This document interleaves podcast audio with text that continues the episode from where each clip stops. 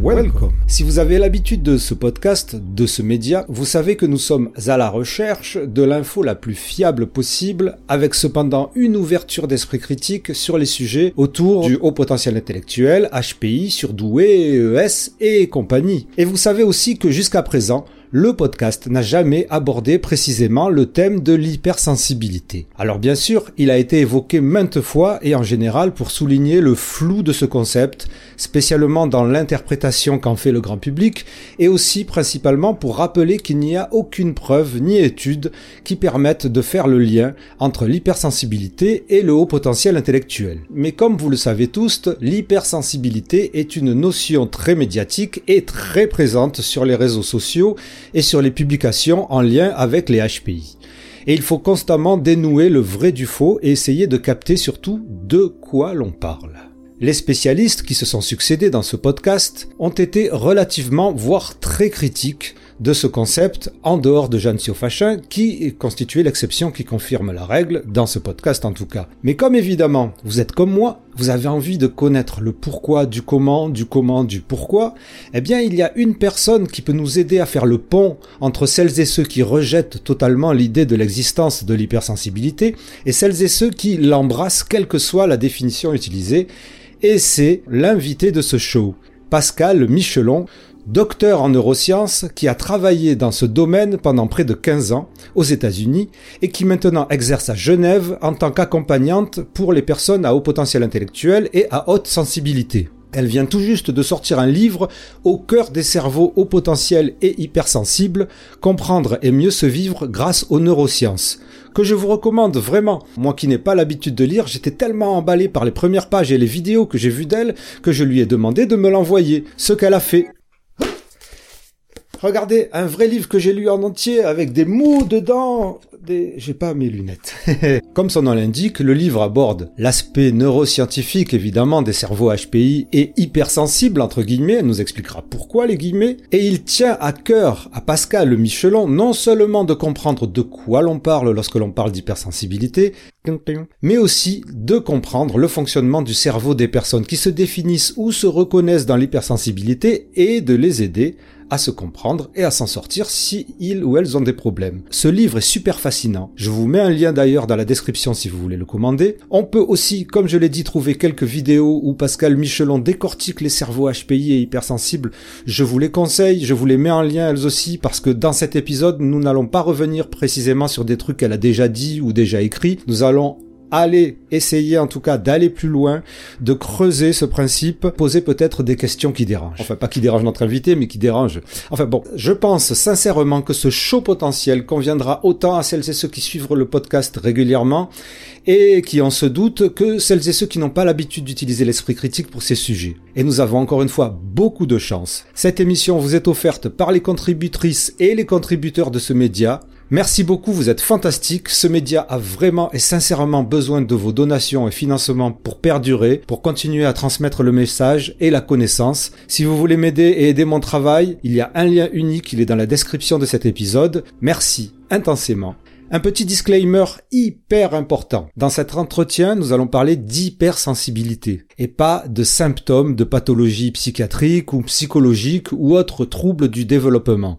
Donc si jamais vous avez un doute, il est important que vous fassiez la part des choses et donc d'aller consulter les bonnes personnes. Tout de suite donc, l'entretien avec Pascal Michelon. Bonne écoute pour celles et ceux qui le suivent en podcast, audio et bonne visionnade. Pascal Michelon, bonjour, euh, bienvenue sur le show potentiel, bienvenue sur le podcast intensément. Bonjour Raph, merci de m'avoir invité. Donc je vais te demander, s'il te plaît, euh, de te présenter. Ah, je crois que c'était toi qui faisais ça.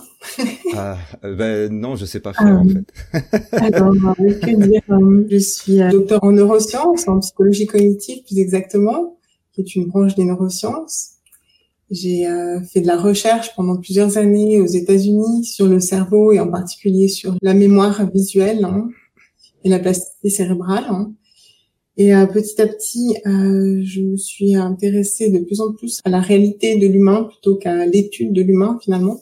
J'avais ce besoin de, de me rapprocher des autres et d'utiliser finalement les connaissances qu'on acquérait dans, en laboratoire Donc, je me suis orientée de plus en plus vers l'accompagnement, développement du cerveau en particulier. Donc, j'ai commencé par monter une, une, entreprise de brain fitness aux États-Unis. Euh, je me suis rapprochée encore un peu plus de l'accompagnement en me formant au coaching et en me spécialisant dans le haut potentiel et la sensibilité élevée. Euh, L'idée étant de d'accompagner les personnes qui ont ce type de profil en comprenant leur cerveau. Donc là, c'est tout mon background scientifique et en leur, euh, leur donnant des clés pour euh, pour s'épanouir sur le plan personnel et, et professionnel. Donc euh, voilà, ça peut paraître un peu un peu atypique comme comme parcours, mais la, la ligne conductrice, c'est vraiment moi ce qui m'anime, c'est de comprendre, de comprendre hein, comment ça marche à l'intérieur de, la tête des autres et dans le cerveau en particulier, de prendre levier sur la plasticité cérébrale pour permettre le changement finalement, le changement vers le, vers mieux-être. Qu'est-ce qui t'a amené à t'intéresser au, potentiel intellectuel? Des raisons euh, personnelles, parce que c'est quelque chose, c'est un sujet qui m'a qui m'a touché à travers ma famille hein, en particulier, et des raisons euh, plus professionnelles, intellectuelles. Hein, c'est un domaine euh, ça dépend de quel point de vue on se place, mais le domaine de l'intelligence, c'est un domaine sur lequel il y a eu beaucoup de recherches. C'est pas nouveau en termes de, de sciences, de neurosciences, mais en termes de grand public, c'est de plus en plus présent dans, dans les médias. Hein. Il m'a semblé qu'il y avait quelque chose à faire pour ces pour ces populations-là, à la fois dans, on y reviendra peut-être, mais dans le monde francophone, il y a une vision assez euh, assez négative, assez problématique du haut potentiel qui me semblait euh, complètement euh, étonnante. Euh, et euh, voilà, vraiment de faire quelque chose de ce point de vue-là. Et puis aussi, c'est vrai qu'il y a des personnes qui sont en questionnement, qui sont en souffrance, euh, qui ont ces caractéristiques, qui souffrent pas forcément parce qu'elles ont cette caractéristique, mais qui ont peut-être besoin de d'être accompagnées d'une façon particulière. Donc, euh, contribuer, c'est important. Donc, je sentais qu'il y avait une utilité aussi pour euh, lancer là-dedans. Je fais passer des bilans aussi. Ça m'a semblé important dans le processus d'accompagnement de commencer au, commencement en fait avec les adultes qui se posent ces genres de questions. Moi, j'utilise le test de la VICE 4. Hein. je travaille qu'avec des adultes. Hein. Donc le, test de QI, donc la VICE 4, il a ses, ses, limites dans le sens où effectivement on peut pas mesurer toutes les capacités d'un être humain en quelques heures. Hein. Donc on s'est focalisé sur certains types de, de, capacités qui sont plus ou moins représentatives d'un ensemble. Hein. Euh, mais c'est vrai que c'est limitant forcément à partir du moment où on mesure quelque chose, on va limiter son contour. Hein il y a quand même à la fois du verbal, du, du visuel, du, du, spatial, il y a un petit peu de vitesse aussi, euh, de la mémoire à court terme. Donc c'est un échantillon de capacité d'un individu. Ce qui va être vraiment important dans le test de QI, je pense, c'est euh, le contexte aussi, dans quel contexte on fait passer le test, qu'est-ce qui amène la personne à ce test, euh, qu'est-ce qu'elle en attend, quelle, est sa demande, qu'est-ce qui se passe pendant qu'elle passe le test aussi, ses stratégies, ses émotions, etc.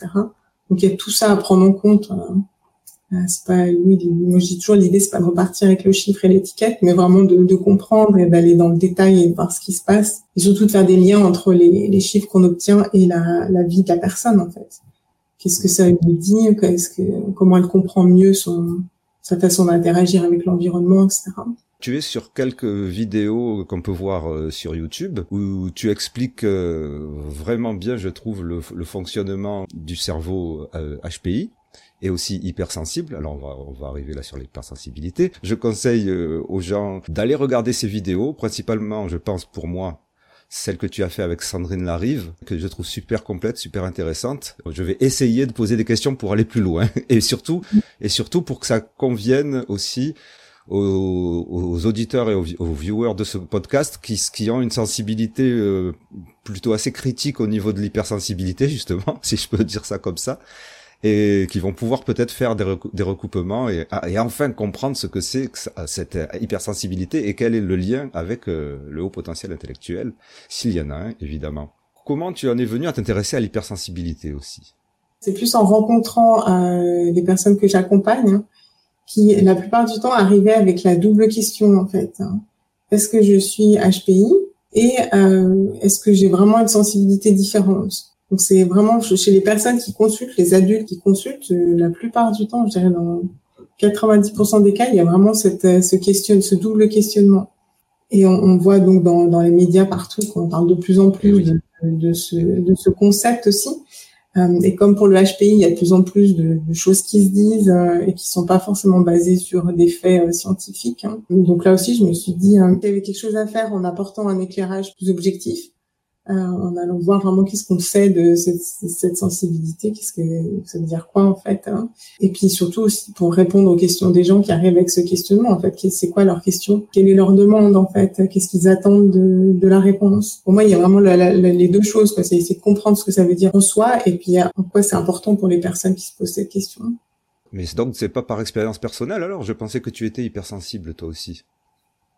Euh, oui, aussi. Je croyais, je, je croyais, mhm. je veux dire, enfin, que tu te considérais comme hypersensible, puisqu'il me semble que c'est comme ça que tu te présentais dans le TED Talk, puisque tu es la première invitée qui a fait un TED Talk. Alors là, franchement, comment on fait pour faire un TED Talk au fait? Euh... ah, Moi, j'étais invitée en fait. Non, je rigole, je, je, me doute bien que tu as été invitée. Félicitations. Il est super intéressant d'ailleurs. C'est dommage, il y a un son pas très bon, mais oui, donc c'est vrai pour les deux, les deux problématiques HPI ou sensibilité élevée, hein, je me sens concernée. Et tu l'as découvert étant jeune ou c'est petit à petit en t'intéressant à ça en fait? Comment est-ce que on découvre qu'on est hypersensible, je veux dire? De ton expérience, évidemment. De mon expérience. Alors, je pense que c'est différent que par rapport au HPI. Le HPI, souvent, c'est par les enfants. Ou tout d'un coup, un jour, il y a quelqu'un qui vous interpelle en disant « mais tu serais pas HP hein? Pour la sensibilité, j'ai l'impression que les gens ils viennent plus euh, parce qu'elles ont souffert ou sont, ont noté une différence par rapport aux autres en fait, et qu'un jour elles sont tombées sur le terme euh, hypersensibilité. je pense que c'est plus par euh, les, les, médias ou tout ce qu'on entend autour de ce concept aujourd'hui, hein, dans ce que je vois dans les gens qui me, qui me consultent. Ouais. Une des particularités du fait que les gens pense négatif et trouble en pensant au potentiel intellectuel, c'est justement cette association au potentiel intellectuel et hypersensibilité, qui est considérée par beaucoup de personnes, l'hypersensibilité, comme un problème et pas comme euh, quelque chose de bien. Donc peut-être commencer par définir l'hypersensibilité et ce que tu penses toi du, lien qu'il y aurait ou qu'il n'y aurait pas entre au potentiel intellectuel et hypersensibilité et après on développera euh, dessus. Alors, en une phrase, l'hypersensibilité, c'est pas possible. bon, ben écoute, on arrête euh, c'est pas grave. Ah, en fait, ce serait possible si on savait ce que c'est exactement. En fait, tout dépend de, de ce qu'on entend par là. En fait, donc c'est pour ça que je m'y suis intéressée et c'est pour ça que j'ai écrit à ce sujet du point de vue des neurosciences. Euh, pour moi, l'hypersensibilité, comme on l'a décrit euh, actuellement, ça recouvre plusieurs euh, plusieurs définitions en fait. Donc déjà, il y a la différence entre la sensibilité sensorielle et la sensibilité émotionnelle. Donc une sensation, c'est complètement différent d'une émotion en fait. Hein. La sensation, c'est ce qu'on va percevoir à travers nos systèmes de des sens. Donc là, on peut imaginer que certaines personnes ont un, seuil neurologique qui est plus bas que d'autres, donc elles vont percevoir plus rapidement hein, certaines informations, être plus euh, capter plus de subtilité dans leur environnement. Après, il y a la sensibilité émotionnelle, donc c'est là qu'on rentre dans quelque chose de euh, un peu nébuleux du point de vue scientifique, parce qu'en fait, on ne sait pas de quoi on parle exactement. Donc, ce qu'on entend beaucoup, euh, moi, ce que j'ai repéré comme point euh, commun, ce serait des personnes qui détectent les émotions plus que d'autres, plus facilement, plus, plus rapidement. Donc là, moi, c'est pas c'est pas une définition euh, scientifique, hein, c'est des, des, des, observations et, euh, et des, des, hypothèses. Après, on remarque qu'il y a cette intensité du ressenti qui est toujours partagée. Et aussi, euh, souvent, les personnes qui, se, qui se disent hypersensibles parlent d'empathie, euh, d'empathie plus élevée. Donc, il y a à la fois, ça, il y a la perception des émotions, l'intensité des émotions et l'empathie. Hein. Donc ça, ça correspond à bah, rien sur le plan scientifique, en fait. C'est pas un, un concept, il y a rien qui regroupe ces trois caractéristiques. Donc, dans mon livre, j'ai essayé de m'interroger et euh, à la suite de d'autres. Hein. C'est pas moi qui ai inventé tous ces questionnements non plus, mais de m'interroger euh, sur cette sensibilité, sur du point de vue scientifique, à quoi ça pourrait correspondre, qu'est-ce qu'on a comme données. Et en fait, on a peu de données aujourd'hui. Ça veut pas dire que ça n'existe pas, hein, mais on a peu de données. À part euh, au niveau euh, des études plus sur la sensibilité à, à l'environnement d'une façon générale. Après, c'est tout courant d'Hélène Aron. Hein qui, euh, qui montre que certains individus seraient plus sensibles à leur environnement, mais là, de nouveau, de quoi on parle exactement, c'est pas très clair. Hein. Hélène Aron, qui est celle qui a, euh, entre guillemets, popularisé le terme, mais enfin, je sais même pas si elle a popularisé le terme, puisqu'en même temps, il a été réutilisé en français sous un autre nom, mais mais euh, mais je sais que elle est, elle est, enfin, c'est c'est le nom qui revient souvent dans le développement de, du concept d'hypersensibilité. Effectivement, puisque c'est une des rares euh, personnes en sciences. Donc déjà, au niveau des sciences, en général, on étudie des groupes et pas des différences individuelles. Donc, euh, il y a plus d'études sur l'intelligence que sur la sensibilité, parce que l'intelligence c'est partagé par plein de gens, alors que la sensibilité c'est ça départage les individus. Donc, c'est plus de la, psychologie différentielle, hein, on est plus à ce niveau-là. Et donc, euh, Hélène Aron, c'est c'est elle qui a fait le plus d'études scientifiques sur cette euh, cette idée de sensibilité. Effectivement, en anglais, on parle pas d'hypersensibilité, on parle de high sensitivity, donc c'est de la sensibilité élevée, la haute sensibilité. Il n'y a pas de notion de c'est bien, c'est trop, c'est pas assez. oui, oui, c'est ce côté hyper. Euh, on ne sait pas si c'est c'est comme hypermarché. On trouve ça négatif. Oui. c'est peut-être ça. En même temps, moi, quand je rentre dans un hypermarché, je te dis, je deviens hypersensible. Ça, c'est sûr et certain. Quoi. Mais bon, à part le fait que je me pose la question par rapport à ce que tu as dit, que je me demande qui pourrait ne pas avoir de d'hypersensibilité, mais bon. Parce justement, moi, euh, Hélène Aron a développé ce questionnaire là. Oui, voilà. Qu'elle a utilisé sur euh, sur des gros échantillons de population quand même. Donc bien qu'on puisse critiquer euh, sa, sa, théorie, hein, euh, moi, je trouve que l'utilité, c'est qu'elle a développé cet outil, puis elle a commencé à faire des études scientifiques sur le domaine. Donc, ça, c'est un des premiers pas. Euh, Pour l'instant, le, le, premier questionnaire validé d'hypersensibilité, donc qui est, euh, qui est, validé par la communauté, euh, je, je sais pas si c'est scientifique ou psychologique, je sais pas comment, euh, qui l'a validé. Donc après, avec euh, voilà, c'est vrai qu'il a été utilisé dans plein d'études. Il est aussi très critiqué parce qu'on peut demander qu'est-ce que c'est que cette sensibilité justement le, le, le questionnaire, c'est un questionnaire d'auto-évaluation où on répond par oui par non à certaines mmh. questions. Exactement, ouais. C'est pour ça aussi qu'il est critiqué, mais c'est normal de critiquer comme ça, mais en même temps, je vois pas comment on peut faire pour l'instant. Alors de toute façon, c'est si on rejette l'auto-évaluation, on rejette toutes les études sur la, la personnalité. On part du principe qu'un individu euh, se connaît plus ou moins. Après, il y a plein de biais de euh, de désirabilité sociale, etc., qui peuvent euh, entrer en, en, jeu quand on répond à ce type de questionnaire. Mais donc Hélène Aron, elle a utilisé, mais c'est celui que tu mets à l'écran là. Voilà, ouais. Enfin, je sais pas si c'est la traduction officielle. Le problème, il est là. Donc il y, a, il y a, une étude, oui, je me souviens plus des auteurs, qui a fait une, une traduction euh, en français. Parce que là où c'est différent de, de, celle en anglais, c'est que là, il dit euh, répondre à chaque question sincèrement oui ou non, alors qu'en fait, il, me semble que dans l'anglais, il y a une échelle. Oui, donc là, c'est une version simplifiée, hein, effectivement. Hein. Il y a des versions avec plus de questions aussi. Une des critiques, c'est au niveau des, facteurs, justement, quelles sont les dimensions qui sont couvertes par ces questions. Euh, D'une étude à l'autre, c'est pas très clair, puisqu'on a des questions qui sont plus sur la sensibilité euh, sensorielle, d'autres par un, plus sur le, débordement émotionnel, d'autres sur les la sensibilité à l'esthétisme. Donc il y a, quelques facteurs comme ça qui sont qui sont mélangés. Euh, donc ça montre bien aussi un peu la, la complexité du concept finalement. Je crois que c'est si on va sur son site, Hélène Aron, elle met le même questionnaire en oui/non, hein, il me semble.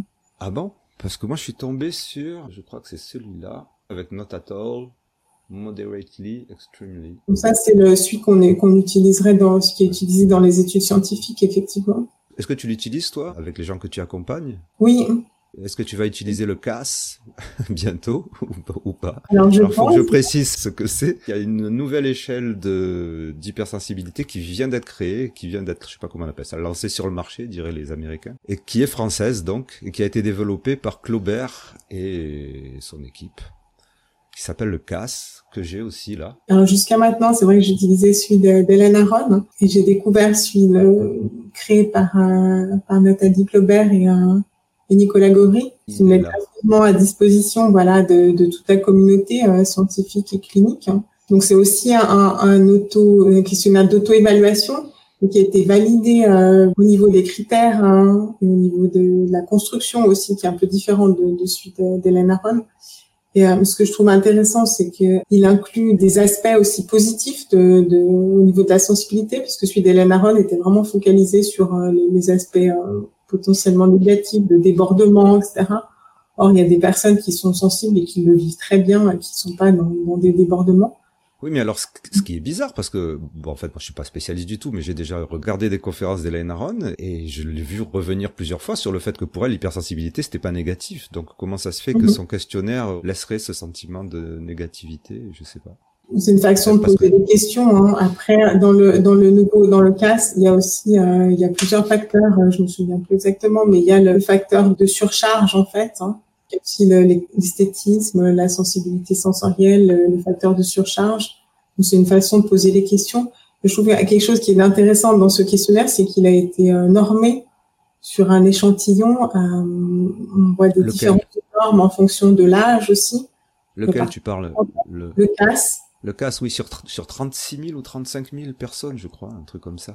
Mais je sais pas s'il a été normé sur 36 000 personnes, mais en tout cas, ils ont, ils ont fait appel à 35 000, 30, 30 000 volontaires ou un truc comme ça. Je crois pour les normes, non, parce qu'il me semble pour les, les 35 000 euh, volontaires, c'était un, l'échantillon était légèrement biaisé puisqu'ils avaient mentionné la sensibilité en, dans le recrutement.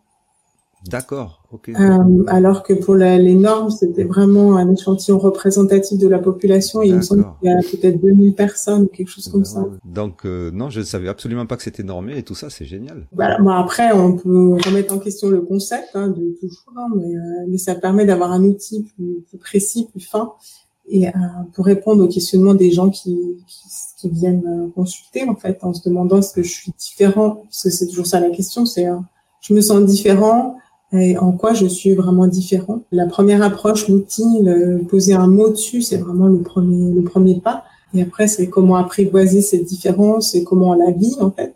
Que comme on vient de dire, il y a, tu, demandais est-ce que tout le monde n'est pas hypersensible? D'après le questionnaire d'Aaron, d'après le CAS, effectivement, on peut normer. Donc euh, non, tout le monde n'est pas euh, dans, dans cette sensibilité élevée. Et euh, donc quand on est peu ou, plus sensible que la moyenne, comment on le vit en fait, euh, comment ça a été perçu par notre environnement, euh, est-ce qu'on le vit bien ou mal, est-ce que c'est un sentiment de décalage ou pas, et à partir de là, qu'est-ce qu'on fait en fait? C'est ça qui va être intéressant après.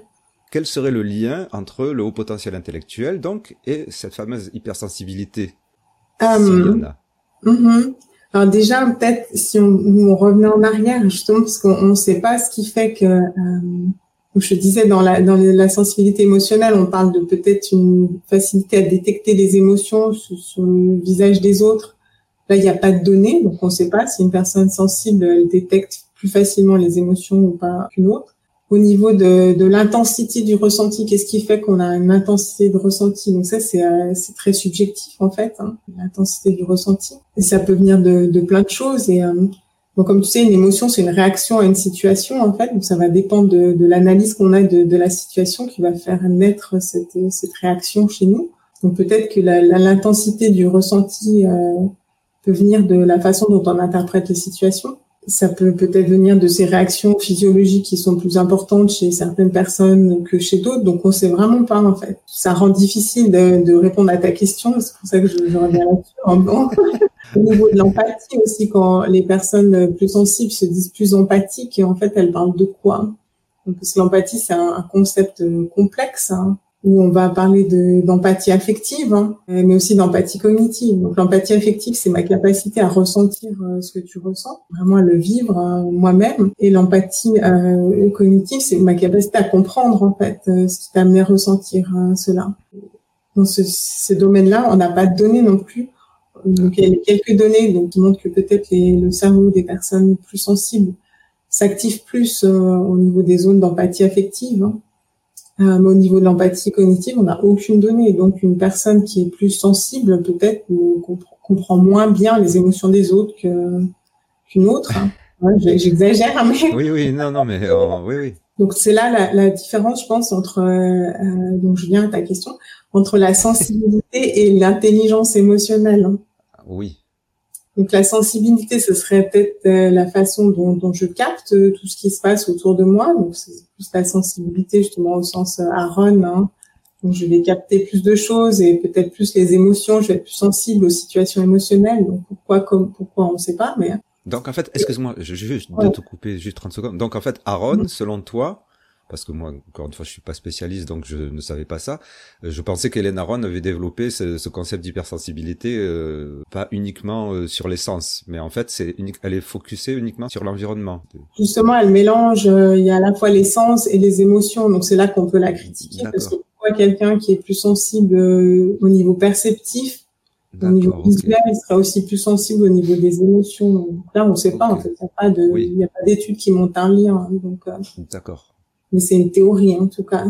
Donc si on est plus sensible au sens euh, réactif comme ça à ce qui se passe dans l'environnement, est-ce que ça fait de nous quelqu'un de plus intelligent émotionnellement? C'est pas évident non plus. Là, il n'y a aucune donnée qui montre que c'est le cas. Même au contraire, on pourrait imaginer que si on est plus sensible, on va être peut-être plus facilement en saturation et plus facilement débordé, ce qui va faire que ça va être plus difficile d'utiliser les émotions, de les comprendre, mais pas toujours. mais si on prend la sensibilité comme justement euh, bah le, je sais pas, par exemple, le fait euh, de ressentir les, odeurs plus fort, ça, euh, on peut être ressentir les odeurs plus fortes et être euh, intelligent pour les analyser aussi. je veux mhm. dire, on peut, on peut mélanger les deux, je suppose. Les deux sont deux choses différentes finalement. Donc effectivement, on peut être tellement submergé par l'odeur qu'on va fuir et puis on découvrira jamais ce qu'il y avait derrière la porte. Ou alors euh, se dire ouais ok là je sens quelque chose de très fort mais j'arrive à me réguler me dire bon bah c'est pas grave je relativise et tout j'ai trouvé une solution je me mets un mouchoir sur le nez et puis j'ouvre la porte et puis je vois ce qu'il y a derrière. Mais du coup j'ai pas oublié ta question. Ah. quel est le lien est-ce qu'il y en a entre HPI et hypersensibilité donc maintenant qu'on fait la différence entre la sensibilité à l'environnement euh, aux émotions et l'intelligence émotionnelle est-ce qu'il y a un lien entre l'intelligence au sens QI euh, classique intelligence émotionnelle. En gros, c'est un peu ça ta question, peut-être. Euh, intelligence émotionnelle, non, non, je pensais vraiment entre intelligence au sens QI et hypersensibilité au sens de va savoir lequel tu veux mettre. voilà, c'est ça. On va prendre les uns et les autres. Donc, est-ce qu'il y a un lien entre le HPI au sens QI et la sensibilité au sens euh, je j'ai plus d'intensité de ressenti À ma connaissance, non, il n'y a pas d'études en fait. Euh, donc on ne sait pas. Il n'y a pas d'études à grande échelle. Après, si je prends les personnes qui viennent me consulter, que je fais, euh, d'ailleurs, j'ai mis un, schéma comme ça dans, dans mon livre. Si je prends les 100 dernières personnes qui sont venues me consulter adultes en se demandant est-ce que je suis HPI et j'ai des difficultés, je me sens en décalage, etc. Là, 98% sont aussi euh, sensibles en utilisant le, le questionnaire d'Hélène Aron. Mais c'est un échantillon biaisé. C'est un échantillon. Eh ben oui, oui, oui, oui, oui. C'est normal qu'ils viennent consulter en même temps. Peut-être. Hein. Donc, si on prend tous les HPI, on ne sait pas du tout s'ils sont aussi, s'ils ont aussi cette sensibilité. Après, il y a certaines études qui montrent qu'il y a, euh, il y a certaines, euh, certains, certaines capacités de discrimination qui sont plus élevées dans les, chez les personnes HPI. Donc, euh, arriver à distinguer des sons euh, plus finement, souvent c'est les études portent sur les sons. Donc il y a le, cerveau, donc là on est plus au niveau du seuil neurologique peut-être du, cerveau qui arrive à discriminer. Donc, ça, je trouve ça super intéressant. Hein. Je trouve ça super, super intéressant. J'ai été dans la musique pendant très longtemps et je me pose des questions sur ça mhm. aussi. Bon, maintenant, je suis hyper acousique, hein, mais bon. voilà. Alors, il paraît qu'il y a beaucoup d'HPI hyper acousiques selon les, les stéréotypes euh, qui traînent. Donc il y a, y a, peu d'études, hein. donc effectivement il semblerait que bon on peut imaginer que si c'est être HP c'est une question d'avoir plus de, de, connectivité, plus d'efficacité dans certaines zones, pourquoi pas que ce serait ben que ce soit présent aussi dans les zones de, de perception. Donc c'est tout à fait possible, mais euh, il faudrait faire plus d'études là aussi. Au niveau de la sensibilité émotionnelle, bah, vu qu'on ne sait pas la mesurer, on ne sait pas. Au niveau de l'intelligence émotionnelle, donc là, ça va dépendre de comment on la mesure en fait entre le HPI et l'intelligence émotionnelle. Hein. Si on la mesure en termes de plus, euh, je fais dans les grandes lignes, hein, euh, si on la mesure plus en termes d'auto-questionnaire, les, HPI vont avoir tendance à, se sous-évaluer en termes d'intelligence émotionnelle par rapport à d'autres. Et si on la mesure en plus avec des tests de, de, de quotient émotionnel qui essaient de mesurer des capacités vraiment, de capacité à identifier les émotions chez les autres, capacité de d'empathie cognitive, euh, là on trouve une, petite corrélation donc qui semblerait suggérer que si on a un plus haut QI, on a aussi un plus haut QE, mais c'est une petite corrélation. Le QE dans ces études-là, il était mesuré comment? Ce sont différents euh, paradigmes ou exercices en fait qui ont été euh, calibrés euh, scientifiquement d'après les modèles d'intelligence émotionnelle hein, de, de Salovey, etc. Par exemple, il y a un test qui a été développé à, à l'université de Genève. Hein. Donc, il y a quatre exercices dans le test. Un qui permet de mesurer comment tu arrives à identifier l'émotion sur le visage des autres. Donc, tu as des petites vidéos qui sont présentées, puis tu as des choix de réponses. Il y a un exercice sur la régulation émotionnelle. Qu'est-ce que tu mets en place quand tu as des émotions très fortes? Il y en a un autre sur les comportements que tu vas utiliser dans des interactions compliquées. Et ça a été normé à partir d'échantillons de, la population.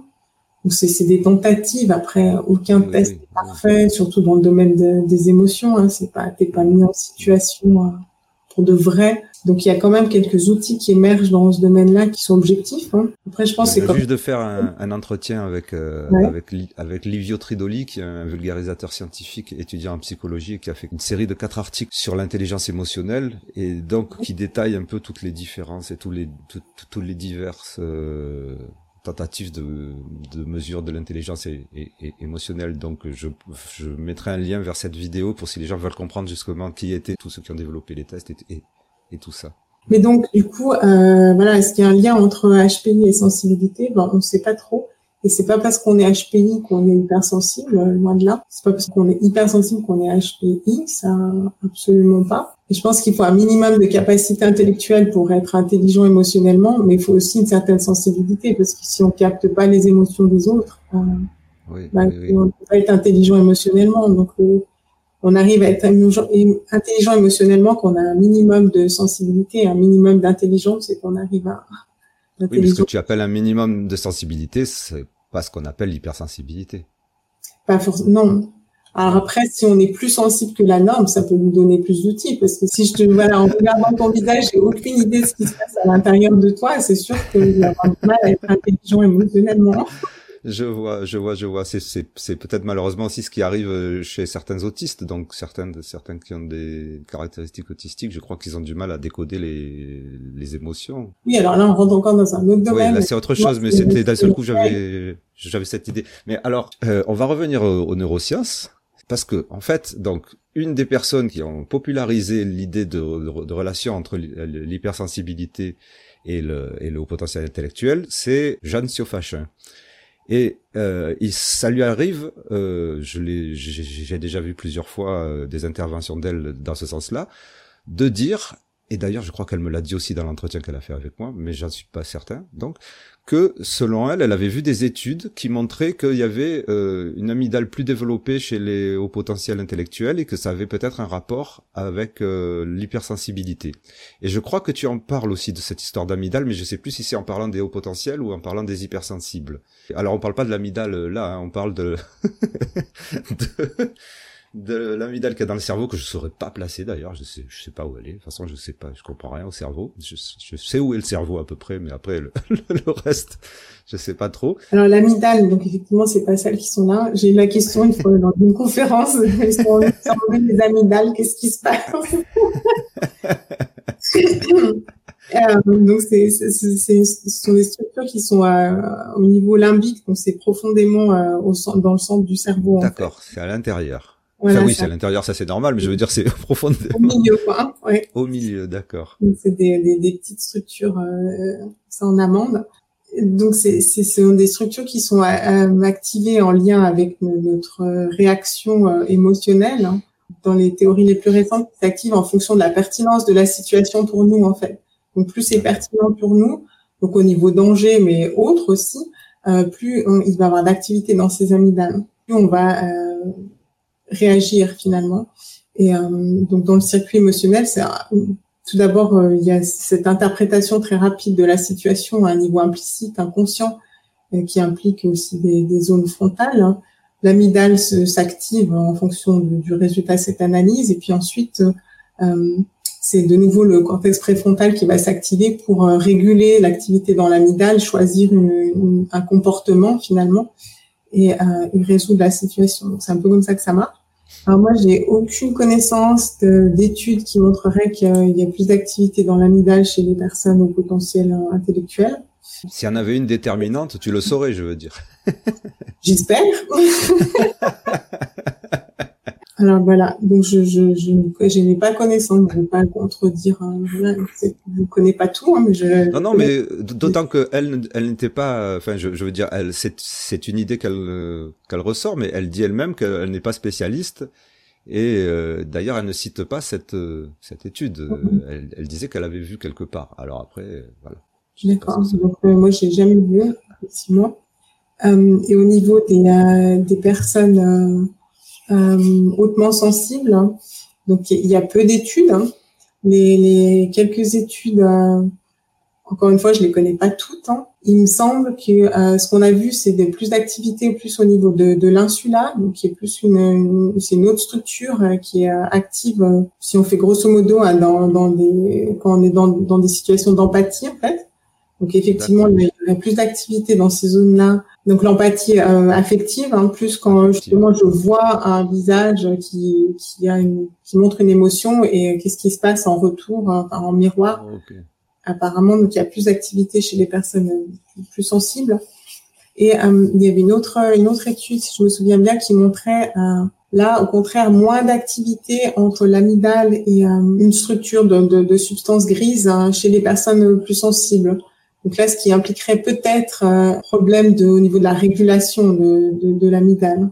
Mais il n'y avait pas plus d'activité dans l'amygdale, dans mon souvenir. Et alors, tu expliques aussi qu'il y a, euh, qu'il y aurait chez les personnes hypersensibles. Donc, tu disais tout à l'heure qu'il n'y avait pas beaucoup d'études scientifiques sur les, sur les hypersensibles, mais il y a certaines différences qu'on voit quand même au niveau neurosciences chez les hypersensibles. Et mhm. tu disais qu'il y avait des différences au niveau du cortex, d'où une acuité dans la perception alors qu'est-ce que ça veut dire? Qu'est-ce que c'est ces études-là? Et est-ce qu'on voit des différences comme ça aussi au niveau des hauts potentiels euh, intellectuels? Parce que j'essaie toujours de faire le, lien, parce que les gens font mhm. le lien. Alors moi, je, je suis ni, ni pour ni contre. Moi, je veux bien qu'il y ait des liens ou pas, ou pas, mais en tout cas savoir, comprendre.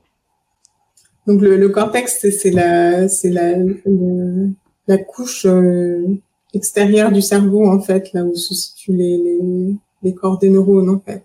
C'est l'écorce en fait, ça veut dire. Ah, cortex, ça veut dire écorce. Oui, c'est le vraiment c'est le le, le, ah. ah bah en fait, et à l'intérieur tu as des connexions et puis tu as les, hein. Je pense que c'est un moyen mnémotechnique. Euh... merci beaucoup. Je savais qu'il fallait t'inviter, je savais. donc tu disais, pardon, le cortex. Euh, voilà, donc tu me, dis, tu me demandais est-ce qu'il y a des différences, euh, est-ce qu'on observe des différences dans le cerveau euh, hypersensible hein alors, on va mettre des guillemets maintenant à chaque fois qu'on dit. euh, donc effectivement, il y a quelques études, hein, principalement dans, par Aaron et, son équipe, hein, qui montrent euh, quelques différences selon le niveau de sensibilité des, des gens, en particulier au niveau de, de donc lorsqu'on va montrer à ces personnes-là un visage qui, qui, exprime une émotion, par exemple, on va voir que euh, certaines zones s'activent plus que, que chez des personnes qui sont moins sensibles. Et euh, ce qui est le résultat principal, c'est que c'est au niveau de l'analyse en fait de, des images, hein. euh, donc l'analyse en profondeur de ces images-là, euh, qu'on va avoir plus d'activité dans ces dans ces zones-là, chez les personnes les plus sensibles. Euh, aussi au niveau de, de l'insula dont je te parlais, plus en lien avec l'empathie, un surcroît d'activité au niveau de, de l'hypothalamus. Donc là, on est plus dans, dans la régulation de, du stress peut-être. Hein. Il y a plusieurs fonctions. Donc, il y a quelques études qui semblent montrer des différences.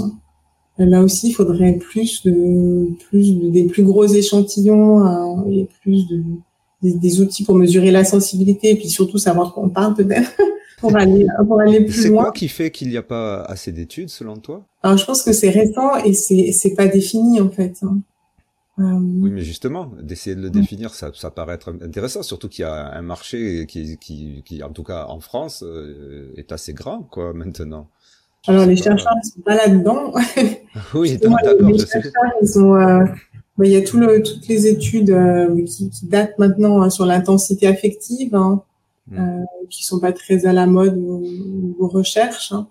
Il y a toutes les études sur l'intelligence émotionnelle. Alors là, par contre, c'est florissant mais c'est plus euh, de comprendre ce que c'est. Hein. Encore une fois, c'est pas d'essayer de voir des différences entre les gens. Donc c'est souvent ça la science. C'est pas au niveau des différences individuelles. Donc il y a moins d'études qui, qui observent les différences individuelles, sauf quand on parle de, de pathologie. Il y a beaucoup d'études sur l'autisme, mmh. sur Alzheimer, etc. Mais sur des différences individuelles comme ceci qui sont pas qui pose pas de problème en soi, il y en a peu. Euh, tout, les, tous les, toutes les études sur le HPI, c'est pas sur le HPI, en fait, c'est sur l'intelligence en général. Hein. Oui, oui, Et on s'intéresse pas aux individus qui sont vraiment plus euh, euh, dans les études scientifiques. Donc c'est pour ça que qu'il y a peu d'études euh, dans, dans, ce domaine-là. Ouais, ouais, mais alors euh, donc ça risque d'être un peu lent pour comprendre. il y a des chances. C'est pour ça a bah, Ron, elle a le mérite de nous apporter quelques informations de temps en temps.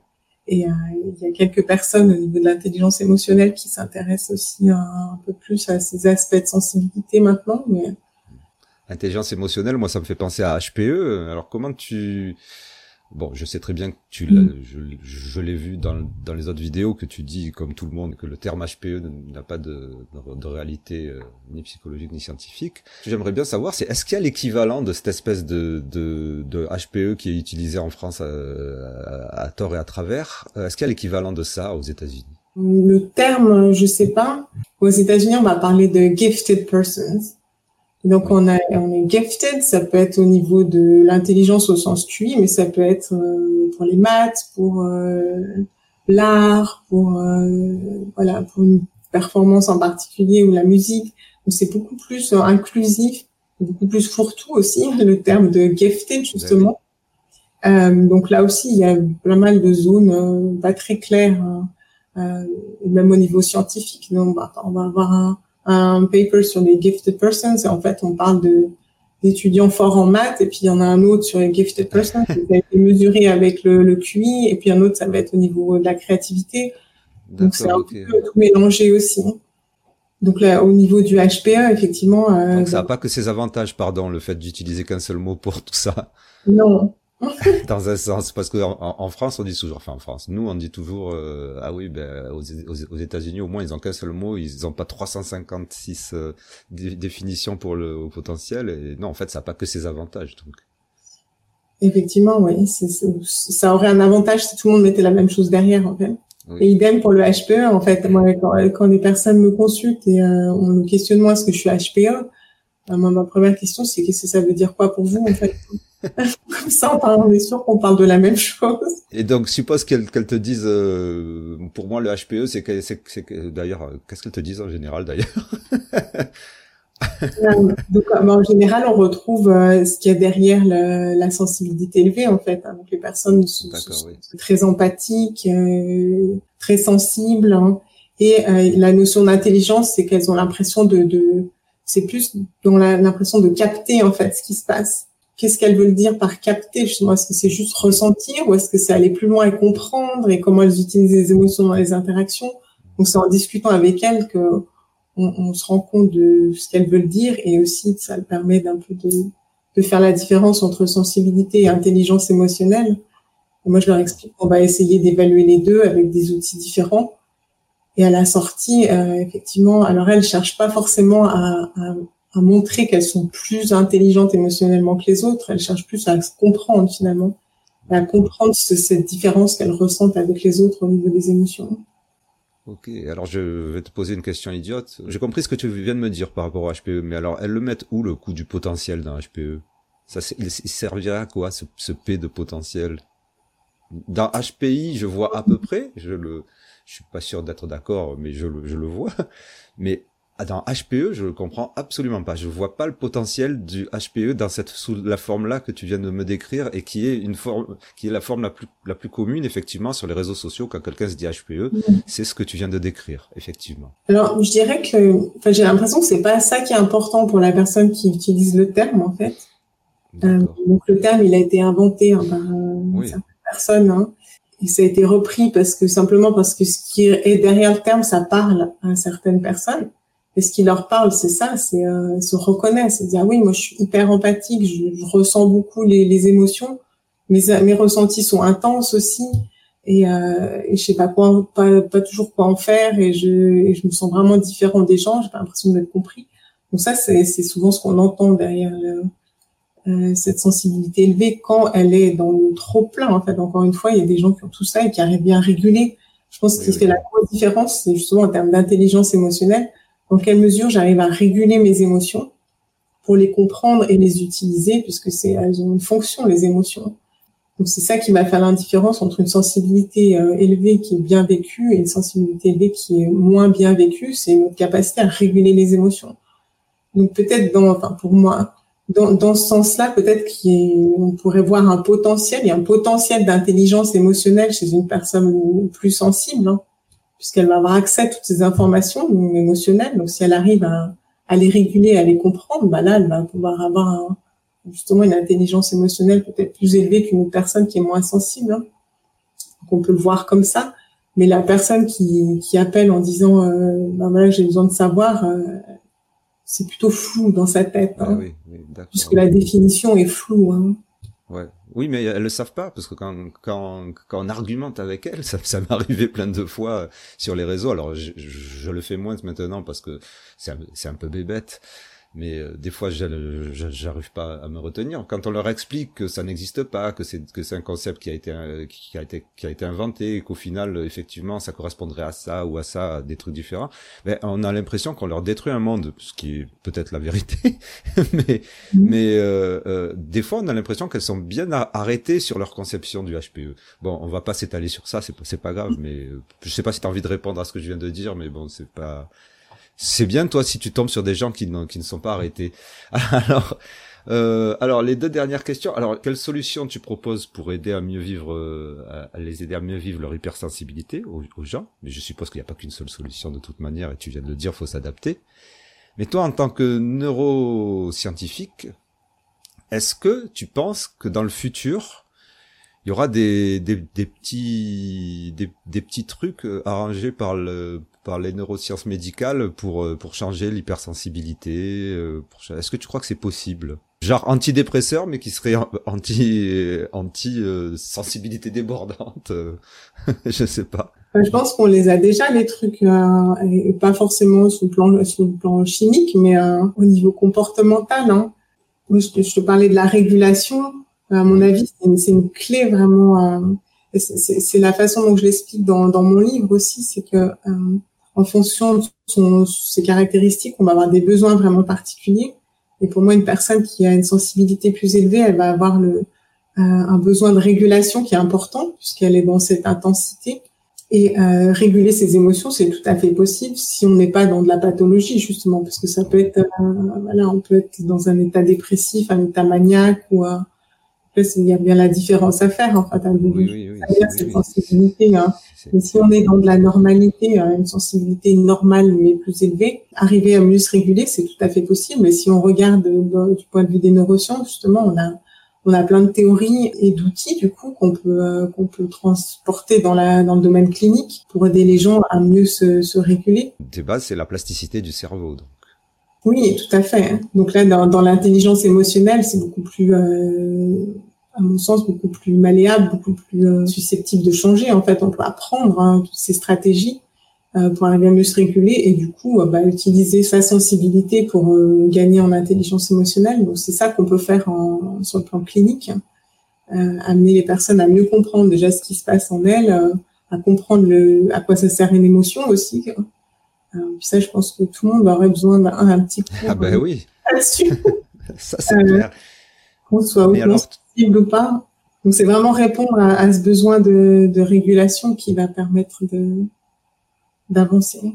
Alors donc si les gens sont au, contraire de moi des, des, gens qui savent lire et qui, et qui, aiment bien les livres et qui ont envie de se renseigner sur les neurosciences des hauts potentiels intellectuels et de l'hypersensibilité, et donc de savoir faire la, la, part des choses et en même temps de, de savoir de quoi on parle, ils peuvent euh, donc lire ton livre au cœur des cerveaux hauts potentiels et hypersensibles. Tu as envie de dire quelque chose sur ce livre? Ouais, j'aurais envie de dire qu'il s'adresse euh, aussi bien aux potentiels qu'aux personnes euh, sensibles, hein, qu'elles se sont concernées par l'un ou l'autre ou les deux. pour moi, j'avais vraiment à cœur d'avoir un éclairage scientifique. Hein. D'ailleurs, il y a dix pages de bibliographie tout à la fin pour ceux qui ont envie d'avoir les, les, les, articles et les données, euh, c'est aussi. Mais le texte est très euh, très fluide. Hein. Ceux qui n'ont pas envie de s'encombrer avec ça, c'est aussi tout à fait accessible. Et j'ai organisé le livre en, deux parties aussi. Euh, en, la part, une première partie qui explique comment ça se passe dans le cerveau pour les deux types de profils. Quand tout va bien finalement, quand on vit bien, quand on peut profiter des, des avantages que l'un ou l'autre procure. Euh, donc comme ça, les personnes qui n'ont pas de problème, elles peuvent se retrouver dans le dans le livre. Et la deuxième partie va plus aborder les souffrances euh, potentielles des deux profils et des solutions aussi qu'on peut trouver en, se basant sur les études scientifiques, hein, quels outils, comme on parlait de régulation, etc. Hein, à la fois pour les, les personnes HPI, pour les personnes euh, hautement sensibles. Hein. Donc le livre peut se lire, voilà, on peut picorer, on peut prendre des chapitres les uns après les autres ou dans n'importe quel sens. J'aime bien la liberté, donc euh, j'avais envie d'offrir ça aussi à mes lecteurs. Cool. Et c'est, il est, il est relativement récent, non? Il, euh, il est sorti quand? Oui, il est sorti en, en mai. 2022. d'accord. Ah oui, dans ma tête, c'était, c'était, c'était récent, mais pas si récent. Bon, ben, c'est génial, ça. Merci beaucoup, Pascal Michelon. Écoute, euh, je pense que peut-être, euh, je serais tenté de te réinviter un de ces quatre parce que je sens que c'est, j'ai encore plein de questions et que tout le monde a plein de questions. Peut-être qu'on te retrouvera donc. Sinon, euh, merci beaucoup. Avec grand plaisir et merci à toi. Voilà, merci Pascal Michelon. Si j'avais su et si j'avais lu le livre avant l'entretien, j'aurais probablement posé beaucoup d'autres questions. Et nous reviendrons toujours avec Pascal Michelon sur le cerveau au potentiel intellectuel dans d'autres vidéos et d'autres épisodes. Donc restez avec nous. Si cet épisode vous a apporté quelque chose comme il m'a apporté à moi, eh bien likez, partagez, partagez hein, cet épisode sur l'hypersensibilité, c'est quand même important. Abonnez-vous. Comme vous le savez, tout ça permet au podcast aussi de se développer. C'est une aide gratuite. Merci intensément. Et soutenez le podcast intensément, car intensément, c'est le podcast divergent. Intensément, c'est le show potentiel. Ciao, ciao